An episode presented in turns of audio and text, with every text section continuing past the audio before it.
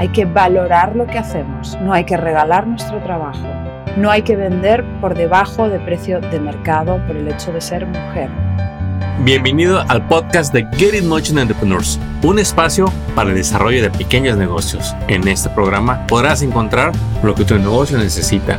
Queremos apoyarte a que triunfes en tu negocio. Encuentra los recursos y herramientas para estar siempre en crecimiento. Iniciamos Get It Motion Entrepreneurs. Bienvenidos a un nuevo episodio. Bueno, hoy, hoy estamos de gala una vez más. Estoy muy contento de que regresa como invitada nuestra gran amiga que ella se especializa en darle asesoría, mentoría, guía a todos los solopreneurs que están luchando por desarrollar su emprendimiento. Regresa con nosotros. Lucía, tú me dices uh, pronunciamiento tu apellido. Perfecto. Ok, pues Lucía, bienvenido una vez más. Eh, Gracias de nuevo por invitarme. No, pues es un placer porque tu trayectoria de más de 10 años eh, siendo mentora de dueños de negocios, de solopreneurs, eh, creo que es una profesión que hoy por hoy se necesita más que nunca. Hmm. Aquí en Estados Unidos, el latino está abriendo negocios, la mujer sobre todo, más que ninguna otra otra raza, otra comunidad. Pero también vamos a hablar de otros números que no quisiéramos escuchar. Hmm. También son los que más cierran los latinos. ¿Por qué será? Por la falta de preparación. No ha sido por falta de ganas, no ha sido por falta de entusiasmo. Eh, creo que hicieron lo más difícil que fue iniciar un negocio, pero mm. luego nos topamos con la realidad de que sostener un emprendimiento requiere preparación, además de compromiso. Y de eso vamos a hablar el día de hoy. En uno de los temas que le gusta mucho a Lucía compartir es el de el plan estratégico. Eh, y yo habla, después de haber hablado con tanto emprendedor, creo que es un tema que inicialmente nos aburre, Lucian. Voy a ponerlo así. vamos a hacer, hombre. Ahí en el camino vamos arreglando. Eh, a mí me gusta trabajar, hombre. No me gusta la teoría. Hasta que un día vemos que no avanzamos. Lucía, ¿qué es un plan estratégico así en términos para nosotros que somos solopreneurs? A mí me gusta simplificar mucho las cosas, eh, Armando, porque creo que a veces con palabras grandilocuentes que tienen que ver con, con el emprendimiento o el business, precisamente nos alejan, ¿no? Somos, somos muchos los que eh, pues lo manejamos desde una perspectiva más de papel y boli, ¿no? Al final es, sentido común, es verdad que pues hay muchas herramientas y hay muchas palabras en inglés eh, y muchas disciplinas y, muchas teorías y muchos canvas que nos pueden eh, abrumar y yo creo que al final un plan estratégico es simplemente del mismo modo que cuando tú decides preguntarle al, al Maps, al navegador, al GPS, ¿no? Que quieres ir a un determinado lugar y rápidamente te aparece toda una línea que te marca cuál es el recorrido que debes seguir para llegar del punto A al punto B, pues un plan estratégico de negocio es algo muy parecido a cualquier otra ruta que uno pueda planificar. Es partimos de un punto A en el que estamos y queremos llegar a un punto B, que es los resultados distintos de los que estamos consiguiendo hoy. Y esos resultados distintos pueden ser en facturación, en tipo de cliente, en mercado, en lo que vendemos, en lo que sea. ¿Sí? Pero parte de identificar dónde estoy y qué es lo que no me gusta de ese sitio en el que estoy y a dónde quiero llegar, que es ese sitio donde sí que puedo encontrar los resultados que yo espero. Y simplemente se trata de mirar un poco alrededor, con qué recursos reales cuentas ahora para ir arrancando esa ruta, ¿sí? Y con cuáles te vas a ir encontrando en el camino, porque se nos olvida a veces y pensamos, no, claro, es que yo no tengo el músculo financiero a lo mejor que tiene mi competencia, o es que yo no tengo los recursos humanos a lo mejor que tiene la gente a la que yo sigo. O es que yo no, no, pero claro, tú empiezas a caminar, que en el recorrido vas a ir encontrando nuevas herramientas y palancas, vas a ir evolucionando y cada vez vas a tener instrumentos que te ayuden a avanzar más rápido a ese eh, objetivo final. Pero al final es sencillo como saber qué es lo que tú quieres y después el cómo, el cómo se lo preguntamos a Google y es facilísimo, es la parte más fácil y nos solemos atascar en eso. Por eso nos da un poco de, de pena o de pereza o de aburrimiento esta idea de vamos a trazar un plan estratégico. No, es vamos a pensar qué quieres y para qué lo quieres. Y estas dos respuestas son esenciales. Sin estas respuestas yo a mis clientes no les dejo avanzar. ¿Y sabes lo que pasa, Armando? Que los emprendedores por naturaleza somos gente de acción y queremos hacer, hacer, hacer, hacer, hacer, hacer, hacer. Pero nos ponemos a hacer sin ton ni son y entonces cada giro nos lleva de vuelta al punto de partida y nos sentimos, hay una diferencia gigantesca entre el movimiento y el avance. Cuando tú tienes un negocio, no se trata de que te muevas, se trata de que avances hacia ese objetivo, hacia ese punto B. Y la única manera de entender si te estás moviendo o estás avanzando es entendiendo qué quieres y para qué lo quieres. Después averiguar cómo, que puedes preguntárselo a Google, puedes preguntárselo a un asesor, a un mentor, a, a, alguien que también sea emprendedor, a quien le puedas consultar cómo ha resuelto una determinada cosa. El cómo es la parte más fácil y ahí es donde nos agobiamos porque pensamos que no somos capaces, nos abrumamos, creemos que tenemos que ponerlo todo en marcha y solo tenemos que poner en marcha lo que en ese paso preciso tiene sentido para nosotros y para nuestro negocio. Y después otro paso, y después otro paso. Creo que lo planteaste de una manera muy sencilla, como lo, nos gustaría haber escuchado hace muchos años, Lucía. Te lo agradezco. Pero también, Lucía, voy a hablar por la gente que nos está escuchando. Quiero ser como su voz para que los guíes. Lucía, todo soy muy bonito, pero ¿cómo hago? ¿Qué es? ¿Es un documento? ¿Tengo que agarrar una libreta y escribir? Porque luego les preguntamos, Lucía, ¿cuánto quieres generar este año? Y hay un silencio. Mm. Pues mucho. Eh, ¿Cuánto es mucho? Pues, pues más, mucho, ¿no? Sí, lo perfecto. Dame una idea de cuánto quieres. Y ahí empieza el, el, pero este, eh, eh, pues mm. no tenemos claro qué queremos lograr y nos cuesta hablarlo, decirlo, declararlo.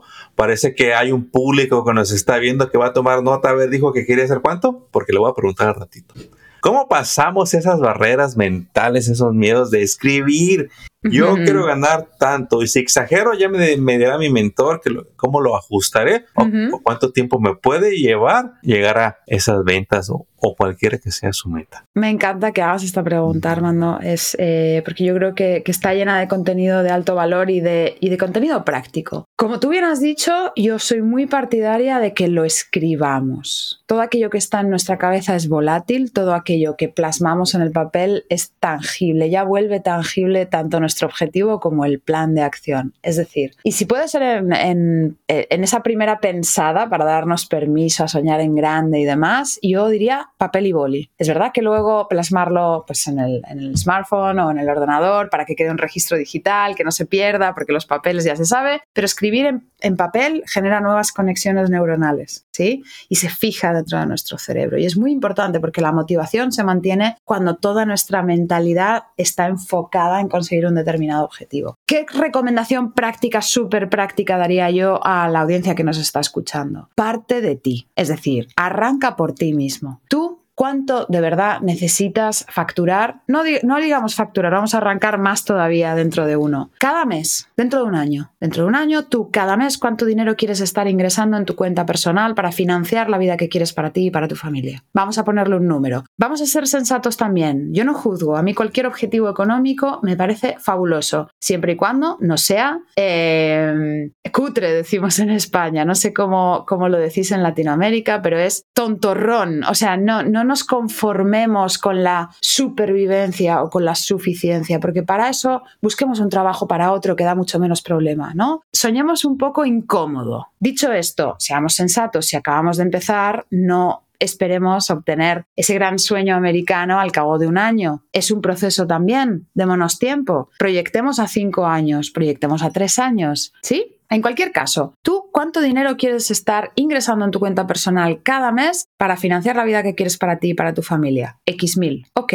En la estructura de tu modelo de negocio, para que tú puedas facturar X mil, ¿qué recursos necesitas? ¿Tienes que contratar más personal? ¿Tienes que eh, comprar más producto? ¿Tiene que haber más flujo de caja para que puedas comprar y vender? Eh, ¿O no? ¿No necesitas crecer en estructura? Con lo cual todo lo que vendas de más será facturación que llega para ti, ¿no? Y a partir de ahí es tan sencillo como decir, vale, si cada mes yo quiero estar facturando esto, quiere decir que al cabo de 12 meses es Y, ¿no? Eh, lo que sea por y habiéndole sumado todos estos costes añadidos que tiene para tu negocio el poder estar entrando esto en tu cuenta corriente, es como vamos a ver cuántos tickets tengo que vender al cabo del año. Porque esto nos pasa mucho, Armando, nos bloqueamos pensando que es imposible conseguir una determinada cifra y cuando me pasa a menudo con mis clientes que dicen, no, claro, necesitaría contratar a alguien más, pero claro, es que ahora mismo me va a asfixiar la contabilidad, el flujo de caja y no sé qué. Venga, vamos a ver de verdad cuántos tickets más al mes tienes que vender para poder tener esta persona que te va a resolver todo todos estos problemas y que te va a liberar y que te va a dar un servicio más excelente. Y muy a menudo es ridículo. Cuando lo ven, dicen, ah, pues no es tan complicado, ¿no? Entonces diría, arranca contigo mismo y a partir de ahí haz una ingeniería inversa. Es decir, si yo quiero ingresar tanto en mi cuenta corriente, ¿qué estructura necesita mi modelo de negocio para poder estar facturando lo que tiene que facturar para sostener esos gastos y que además yo pueda ingresar lo que yo quiero? Y démosle la vuelta para entender, ¿vale? ¿Cuántos tickets entonces tengo que vender? Y muy a menudo nos vamos a dar cuenta a lo mejor de que nos estamos vendiendo muy baratos, que no salen los números porque estamos vendiendo a precios por debajo eh, del estándar del mercado, que es algo que hacemos mucho, no nos, no nos valoramos lo suficiente en el mercado, ¿no? Y te ayuda a tomar decisiones eh, de, de este tipo. Increíble, buenísimo. Y quiero compartirle a la audiencia que entre más abrace y le guste hacer planes estratégicos, más fácil le va a ser desarrollar su negocio, porque una vez que usted empieza con planes estratégicos,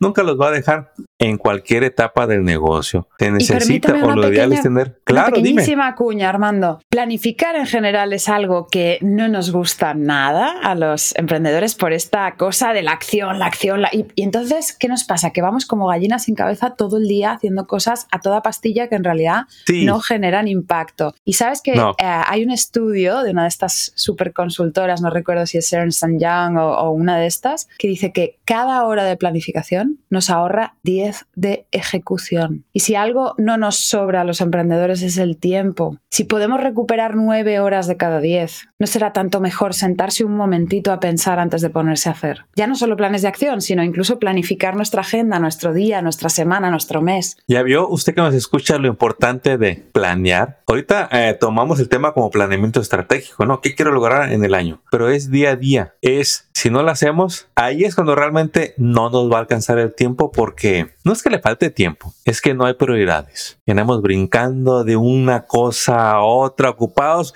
pero si me la llevé ocupado todo el día, Chihuahua, y ya se me acabó el día y ¿de qué cree? Dígame si no le pasa esto, ¿de qué se acuerda al final del día? De lo que no hizo. A pesar de que me hizo 5, 10, 20 cosas, tiene en la mente las que no hizo. ¿Quiere que le deje de pasar eso? Hágale caso a Lucía, escriba lo que va a lograr en el día y mire, libérese de esa carga. Y que nomás son cinco cosas las que va a hacer. Son cinco cosas. Me acordé de otras 20. Son para otro día para mañana, porque de preferencia hágalo un día antes cuando menos. Escriba lo que va a lograr mañana. Así diga, puede ser tan sencillo como su declaración de voy a hacer dos ventas y todo lo que hagas está enfocado en hacer dos ventas. Usted aprende a hacer el día, día a día, va a aprender a hacer el de la semana, va a aprender a hacer el del mes, el del año y el de todos los proyectos que vienen. Porque si no, va a andar como dice Lucía, como gallina sin cabezas. ¿Qué tan seguido le pasa esto a los emprendedores que ves allá afuera? todo el rato.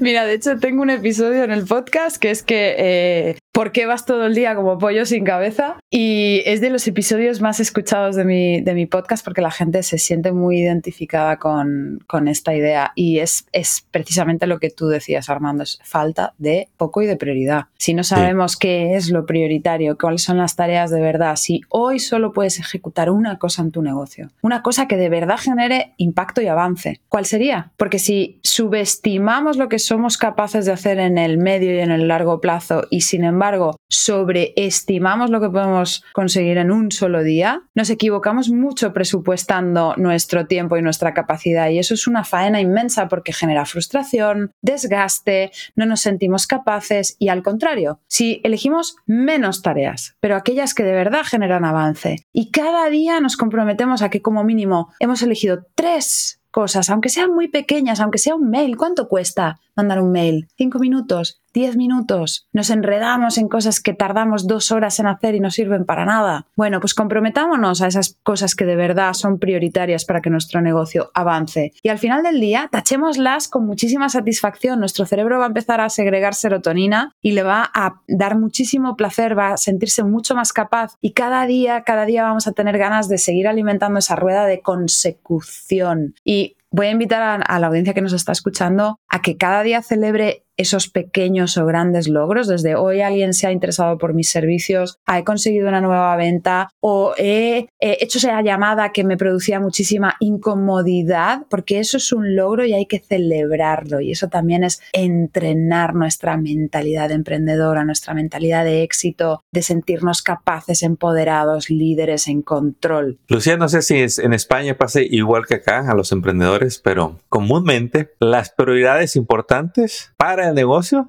no para el solopreneur, para el negocio, pues no son las, más emocionantes ni las más atractivas.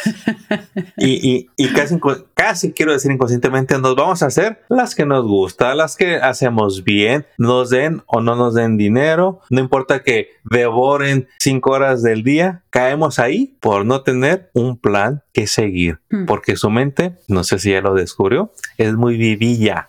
Y allá no le interesa su éxito, al que le interesa su éxito es a usted, al solopreneur. Tiene que domar esa mente y hacer planes estratégicos. Es una gran herramienta y cada vez le van a salir mejor, ¿eh? Cada vez se va a dar cuenta de que, menos más lo que planeé la otra vez. Nada de aquí me, da, me va a dar dinero o me va a acercar a mi meta. Hasta que la va a ir puliendo y puliendo y puliendo y se va a hacer cada vez más práctico y va a decir, y todo lo demás, a mí no me toca hacerlo. Y entonces sí, le va a ser fácil delegar esas tareas que consumen su tiempo, que es lo más valioso que usted tiene. Eh, Eso es. ¿Qué puntos le puedes compartir a la audiencia que incluyen en su plan estratégico, Lucía? Mm, qué gran pregunta. Em, mira, de nuevo a mí me gusta mucho simplificar las cosas. Se puede en, los negocios como en la vida y en cualquier disciplina, todo se puede eh, llevar a un nivel de complejidad eh, sublimado, pero no hace falta. De hecho, muy a menudo las empresas tienden a, cuando sobrecomplicamos las cosas, de nuevo, también es, es movidos por el miedo. Cuanto más simple que no fácil es algo, eh, más garantías tiene de continuidad. Así que yo diría, de nuevo, cortémosle ramas al árbol para tratar de simplificar en la medida de lo posible eso que va a estar en nuestro plan estratégico. Diría que obviamente las ventas son indiscutibles en cualquier eh, fase de desarrollo de cualquier negocio. Es uno de los parámetros que siempre tiene que estar en nuestra cabeza sobrevolando. Tenemos que tener claro cuánto estamos vendiendo, si estamos eh, cerca o lejos de los objetivos y nuestra mente de nuevo nos engaña mucho en esto. Una clienta, por ejemplo, yo eh, con la que trabajé durante unos meses, acudía a cada sesión y yo le preguntaba, ¿qué tal vamos? Mal. Y decía, ¿seguro? Hasta que un día la obligué a anotar en una hoja de Excel todo lo que empezaba a pasar en su negocio que tenía que ver con las ventas. A partir de ese momento ella venía a las sesiones y yo le preguntaba, ¿qué tal vamos? Pues yo tenía la sensación de que mal, pero miro el Excel y digo, pues vamos cumpliendo los objetivos. Es decir, es muy subjetivo, los números nos traen a la realidad, nos ayudan a tomar decisiones, nos ayudan a saber si nos estamos desviando. Es como navegar en alta mar, que no hay referencias de tierra, necesitamos fiarnos de, las, de los instrumentos de navegación. Entonces, que las ventas siempre sean algo que tenemos claro en nuestra cabeza, que sabemos cuánto tenemos que facturar. Otra cosa que me parece esencial que esté en cualquier plan de acción, Armando, que nos sucede mucho a los solopreneurs, es que tenemos que romper el bucle, ¿sí? El maldito bucle. Es un bucle en el cual conseguimos un cliente, ¿no? Estamos, estamos fastidiados porque no sabemos el mes que viene qué va a pasar y no sé qué, entonces nos ponemos a lanzar flechas en todas las direcciones a ver si algo funciona y algo funciona, entonces conseguimos alguna venta y entonces arranca una especie de, de, subida, de felicidad y de celebración, atendemos al cliente, pero de repente entregamos el trabajo y vuelve a bajar la montaña rusa emocional y también de ingresos en la cuenta corriente. Y eso es desesperante esperante porque con la nevera llena se piensa muchísimo mejor que con la nevera vacía y tenemos que tratar de sostener siempre un nivel mínimo en el cual estamos tranquilos para poder tomar decisiones óptimas. ¿Cómo rompemos este bucle? No olvidándonos de que todos y cada uno de los días que uno se levanta y se pone a empujar su negocio, no solo hay que atender a los clientes que ya tenemos, hay que encargarse de conseguir darnos visibilidad, de estar presentes para que todos aquellos a quienes podemos ayudar pero que todavía no nos conocen empiecen a conocernos, que sepan que, estemos que estamos ahí y que cuando tengan la oportunidad de consumir eso que nosotros vendemos, sea a nosotros a quienes nos elijan porque hemos puesto en marcha un plan estratégico de marketing en este caso, súper básico, de nuevo es, ¿dónde está la gente a la que yo puedo ayudar y no sabe que existo? Por aquí. ¿Cómo voy a hacer para que sepan que existo? Y de depende de cada modelo de negocio, pues elegiremos una serie de canales o una serie de estrategias. ¿Cómo voy a provocar una conexión con estas personas que entiendan que yo puedo solucionar algo que les pasa? ¿Y cómo les voy a vender y qué? ¿Y cómo voy a entregar un servicio óptimo o un producto óptimo para generar clientes felices? Porque la relación con tu cliente no termina en el momento en el que la transacción está terminada, ¿no? Con lo cual, no de nuevo, no es física cuántica, pero si uno tiene respuesta a todas estas pequeñas preguntas y mes mes se las vuelve a plantear en su cabeza, ¿qué puedo hacer este mes para darme a conocer entre quien puedo ayudar y todavía no me conoce? Para iniciar una conversación o una relación con estas personas, para generar la confianza y conseguir que en un momento determinado me compren y para ofrecer lo mejor de mí para que esta persona acabe contenta y me recomiende o vuelva a confiar en mí para comprarme, ya tenemos un plan estratégico en marcha y puede ser repartir folletos, eh, dar vueltas por el barrio, hacer alianzas con otros negocios, aparecer en este podcast, eh, en mi caso, ¿no? Por ejemplo, me estoy dando a conocer entre audiencias nuevas. Y si esto lo tenemos por la mano, las cosas pasan. Bueno, porque las activamos, obviamente, sabemos qué es lo que tenemos que hacer, ¿no? Porque gracias a un plan estratégico, usted las provoca, usted hace que suceden, usted ejecuta lo que hay que hacer para que las cosas sucedan. Lucía, quiero que lo compartas a la audiencia antes de despedir este episodio. Dos cosas. Uno, un mensaje que le quieras dar a ese emprendedor que dice, hasta aquí llegué yo solo, pero ya no sé cómo seguir adelante. Ya me atoré, ya hasta me, ya me empecé, a, ya no estoy enamorado de lo que tanto me gustaba hacer, ya me siento abrumado. Eh, pero no quiero volver a un empleo. Me gusta, sé que me gusta lo que hago, aunque en este momento no lo siento así. Es una fantástica pregunta. A los eh, solopreneurs que están en esta fase, yo diría que muy probablemente lo que les ha pasado es que han atravesado eh, la fase de supervivencia, han llegado a la fase de crecimiento y han alcanzado su máxima capacidad. ¿Por qué? Porque no están delegando, no están creciendo en recursos humanos. A estos solo les diría, sé que la propuesta que voy a hacer no es sexy, pero garantizo que en el proceso se acaba convirtiendo en uno de los momentos más bonitos en tu relación de reenamorarte de tu negocio, que es, querido solopreneur que nos escuchas que estás en este eh, momento de eh, casi overwhelm, ¿no? Y de desencanto con tu negocio, es el momento de crear sistemas y procedimientos. Es decir, empezar a trabajar en las tripas y en ese eh, manual de operaciones de tu negocio. En tu negocio se hacen las cosas de una determinada manera y eso tiene que quedar escrito y reflejado. Y de nuevo, no tienes por qué hacerlo tú. Puedes contratar a un asistente virtual que te ayude durante eh, un tiempo determinado para poderle ir explicando cómo se hacen las cosas, para que te observe eh, mientras haces determinadas cosas y pueda dejar una documentación escrita de tal manera que tú puedas empezar a delegar. Porque en el momento en el que en tu empresa hay una especie de manual de instrucciones como de montaje de IKEA. Armando, si tú y yo nos compramos la misma estantería en IKEA y no nos ponemos creativos, es decir, cogemos el manual y seguimos los dos al pie de la letra las instrucciones que nos proponen, ¿cuál va a ser el resultado? El, el mismo para ambos. Sí. Pues en nuestros negocios. Ese mueble armadito. Tenemos que ser capaces de construir este fantástico manual de operaciones que, tanto si es Lucía quien eh, lo sigue, como si es Armando, como si es quien sea, el resultado va a ser el mismo. Y en ese proceso de empezar a soltar y de ver todo lo que has construido, porque al final esto materializa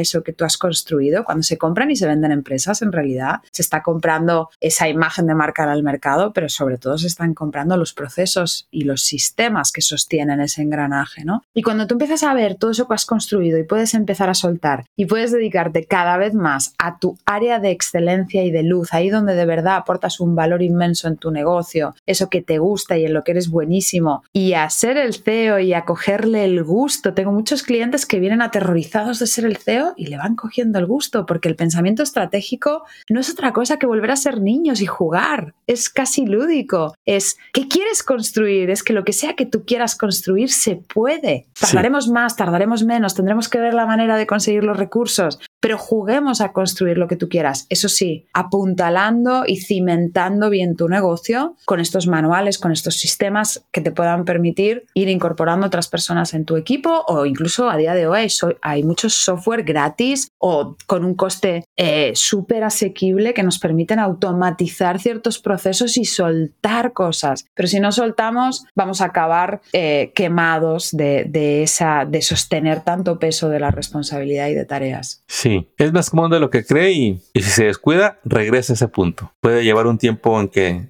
empezó a planear y todo sale bien y luego se nos descuida, deja de planear, deja de delegar y volvemos a caer en el punto en que decimos, ¿qué pasó? Mm. Ya no estoy disfrutando, ya no vivo mis días como quería. Y, y en este planeamiento estratégico también está como, como mencionaba anteriormente Lucía, pues tu estilo de vida que quieres lograr. Esa fórmula de dormir más o menos, comer más o menos y trabajar todo el día no es lo que le vamos a aconsejar que haga, no es sano y es muy difícil de sostener en largos periodos. Y, este, y hay otras maneras en que usted puede darle variedad a su vida para que disfrute cada etapa del negocio. Va a haber días en que sí hay mucha desvelada y muchas de, levantarse temprano. Claro, yo creo que ningún solo emprendedor o dueño de negocio se libera de sus días, pero que no sea un estilo de vida. Armando, me gustaría, si me lo permites, añadir una pequeña reflexión, porque has dicho algo que Adelante. creo que es muy importante, ¿no? Que el gran porcentaje eh, de nuevos negocios que se crean ahora en los Estados Unidos son de la mano de mujeres latinas eh, y que también, desafortunadamente, son la mayoría de los negocios que se cierran. Obviamente, si son los que más se abren, van a ser los que más se cierran. Pero me gustaría eh, lanzar a mis, a mis compañeras emprendedoras un par de reflexiones que veo que son comunes y que son diferenciales a los hombres. Tradicionalmente, la mujer se ha encargado cargado de otras cosas, si bien es cierto que siempre hemos sacado en todas las culturas las familias adelante como hiciera falta, a los de arriba, a los de abajo, a, los de los lados eh, y muy en comunidad y muy en tribu. Y, nos hemos eh, demostrado históricamente que tenemos esa capacidad de sacar adelante lo que haga falta con mucho sacrificio por los otros. Precisamente esto es un gran hándicap a la hora de ser una CEO, una empresaria, una mujer que tiene un negocio propio, porque tendemos a cuidar a los demás por delante de cuidarnos a nosotros mismas. Y cuidado con esto, hay que aprender a decir que no, hay que valorar lo que hacemos, no hay que regalar nuestro trabajo, no hay que vender por debajo de precio de mercado por el hecho de ser mujer y hay que empoderarse y tener muy claro cuáles son nuestras prioridades de negocio, de la misma manera que defenderías como una loba a tus hijos. Sí. Y con ese espíritu es con el espíritu con el que tienes que salir con las uñas y los dientes afilados al mercado. Así es. Gracias por ese mensaje que te aseguro que había mucha gente que lo ocupaba escuchar en este momento y que ya les ha llegado el mensaje para que sigan adelante, valoren su tiempo, su conocimiento eh, que le hace falta a la comunidad para llevar sus servicios o sus productos a quien lo necesita. Lucía, pues hemos llegado a la conclusión de este episodio, pero compártenos en dónde te puede la audiencia encontrar para saber más de ti y de tus servicios. Pues me pueden encontrar en mi página web, luciaorbiler.com, me pueden encontrar en Instagram también, Lucia Orbiler, en mi canal de YouTube, Lucia Orbiler, y sobre todo en Focuspreneur Podcast, que es ese espacio donde semanalmente propongo tanto entrevistas con emprendedores que cuentan sus historias, que son historias eh, súper estimulantes, y también pues espero que, donde nos podamos ver mm, reflejados cada uno de nosotros para poder también resolver retos a partir de las historias de los otros y píldoras de entrenamiento de mentalidad, eh, ideas y tácticas y prácticas muy sencillas de implementar que tienen que ver con el marketing y precisamente con esto que hemos estado hablando hoy tan importante que es los sistemas y los procedimientos que parece menos sexy de lo que luego en realidad es. No me queda más que agradecerte este tiempo que nos nos has dado, Lucía, y esperamos pronto volver a tenerte aquí como invitada en nuestro podcast. Recibe un cordial saludo de nuestra audiencia, de todo el equipo de Get Motion Entrepreneurs y te deseamos todo el éxito que te puedas imaginar. Hasta pronto. Ha sido un placer. Muchísimas, muchísimas gracias. Hasta pronto.